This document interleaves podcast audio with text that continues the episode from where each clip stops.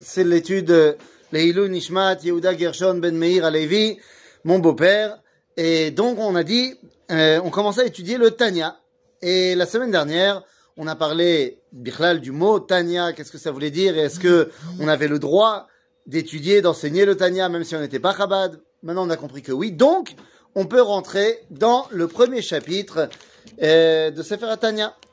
Et le livre du Tanya, vous le savez tous, ce n'est pas un secret, il est déterminé comme étant Sifran Shel Benoni, c'est-à-dire le livre des moites-moites. En fait, non. Qu'est-ce que ça veut dire le livre des moites-moites Eh bien, c'est quoi un Benoni? C'est ça toute la question. C'est quoi un Benoni, les amis? Eh, bah, Ça dépend à qui tu demandes. Si tu demandes à la halacha, un Benoni, c'est un moite-moite, c'est-à-dire c'est quelqu'un qui a 50% de mitzvot, 50% d'averot, c'est lui le Benoni, il est au milieu. Ça, c'est la définition halachique, c'est la définition du Rambam, et c'est comme ça qu'on doit se voir quand on est en train de se faire juger. Mais c'est absolument pas la valeur qui est amenée ici par le Admor Zaken dans le Tanya. Le Benoni, d'après le Tanya, c'est quelqu'un qui ne fait pas du tout d'Averot. Puisque il va nous montrer comme exemple dans le Talmud de Rava qui se considérait lui-même comme étant Benoni. On dit évidemment que Rava c'est pas quelqu'un qui fait des Averot. Donc, le Benoni du Tanya, c'est quelqu'un qui ne fait plus d'Averot, ça y est, il s'est, mis au parfum, mais le combat est un combat interne. Est un combat interne de savoir qui va gérer ma vie. Donc nous dit le Sefer Tanya dans le chapitre 1 que chaque homme, eh bien, est créé avec deux Yetzarim. Vous le savez, il y a marqué dans la Torah, va Yitzer avec deux Yud. Et donc, nous dit le Tanya que chaque homme, il a deux parties, on va dire, dans son être. Il y a ce qu'on appelle Nefesh à Behemit, Ve Nefesh à Elohit. Alors, Nefesh à Elohit, c'est très simple. C'est ce qu'on va appeler Yetzeratov. C'est la volonté de s'attacher à Akadosh Baruch et de faire sa volonté. Ze Nefesh à Elohit. Et c'est quoi la Nefesh à Eh bien, c'est ce qu'on appelle communément Yetzer Hara. Et c'est quoi Yetzerara? Eh bien la volonté de kiffer. Tout simplement, on a expliqué ça en long, en large et en travers, on va pas le refaire tout le temps, hein, que Yetzeratov, c'est la volonté de donner, et donc par excellence de donner la vie. C'est pour ça que le Yetzeratov rentre dans l'homme à partir de la bar mitzvah, bat mitzvah, c'est-à-dire puberté. Et le Yetzerara, eh bien c'est tout l'inverse, c'est la volonté de recevoir la vie, donc de cela kiffer.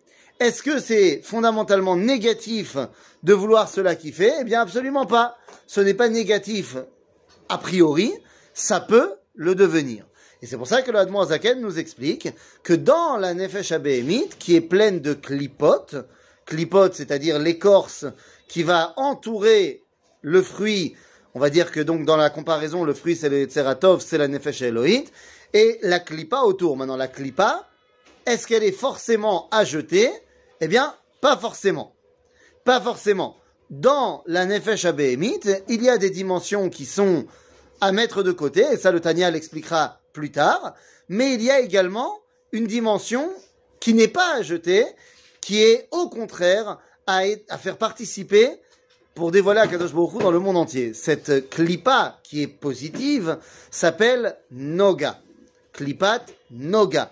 Il y en a trois autres qui sont négatives, qu'on n'arrive pas à élever. Encore une fois, on le verra plus tard, Anan Gadol, Eshmit Lakachat, et Roar Seara, mais ça on verra plus tard dans le livre. Klipat Noga, Nogalo Saviv, c'est ce qui entoure notre Neshama, c'est le domaine du, j'ai l'habitude de dire du parvé, c'est-à-dire le domaine du ni obligé ni interdit. Il y a plein de choses dans ce monde qui ne sont pas obligatoires et pas non plus interdites.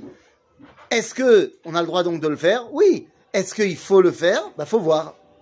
Et donc, chaque chose va dépendre. Et termine le Hadmor Azaken en disant, mais qu'est-ce qui peut faire que ce que je vais utiliser dans cette Klipat Noga va me faire tomber Quel est le meilleur moyen pour tomber dans les travers de la Nefesh Abéhémite Eh bien, nous dit eh, le Tanya qu'il y a quatre forces, quatre forces qui sont présentes dans ce monde et que l'homme peut également faire sienne et qui sont malheureusement eh, plus tendance à te faire tomber.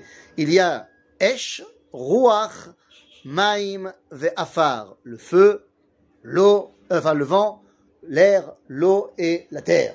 Les quatre éléments. Maintenant, c'est quoi chaque chose? Eh bien, ce sont des qualités humaines négatives. C'est quoi ces qualités humaines négatives? Esh, c'est tout ce qui est en rapport avec la colère et, on va dire, le je me l'appétise, l'orgueil. Ensuite, on a rouar. C'est quoi rouar? Eh bien, rouar, c'est tout ce qui va me faire me sentir, euh, comme on dit, euh, ah, je me la pète, mais pas dans le sens je suis le meilleur, mais j'ai envie de montrer aux autres mon apparat. Genre, je vais m'acheter les derniers trucs, les derniers machins, et je vais bien le montrer à tout le monde. C'est très important. Ensuite, Maïm, c'est plus ce qui est le kiff physique. Le Admor Azaken va le faire euh, correspondre à, oui, non seulement ça, mais aussi la dimension, pourquoi la dimension liquide? Eh bien, parce que ça fait référence à un certain liquide que l'homme va euh, perdre si jamais il se fait trop de kiff. Et Afar, la terre, c'est ce qui est la lourdeur. La lourdeur par excellence, euh, quand on dit euh, j'ai pas les nerfs. le glandeur. Le glandeur, c'est Afar. C'est-à-dire donc ces quatre dimensions-là sont ce qui peut, et je pense qu'on est tous conscients que c'est ce qui nous anime au quotidien, on est soit tenté de ça, de ça ou de ça, et c'est ce qui peut faire tomber la Nefesh Abéhémite dans la dimension négative. Donc je résume, le Tanya nous dit dans le premier chapitre, tu as un Yetzerator et Yetzerara, le Yetzerator évidemment faut l'utiliser, le Yetzerara il ne faut pas le mettre de côté, il faut simplement apprendre comment ne pas l'utiliser négativement, comment l'utiliser de manière positive, et c'est ce qu'on verra dans les prochains chapitres. À bientôt les amis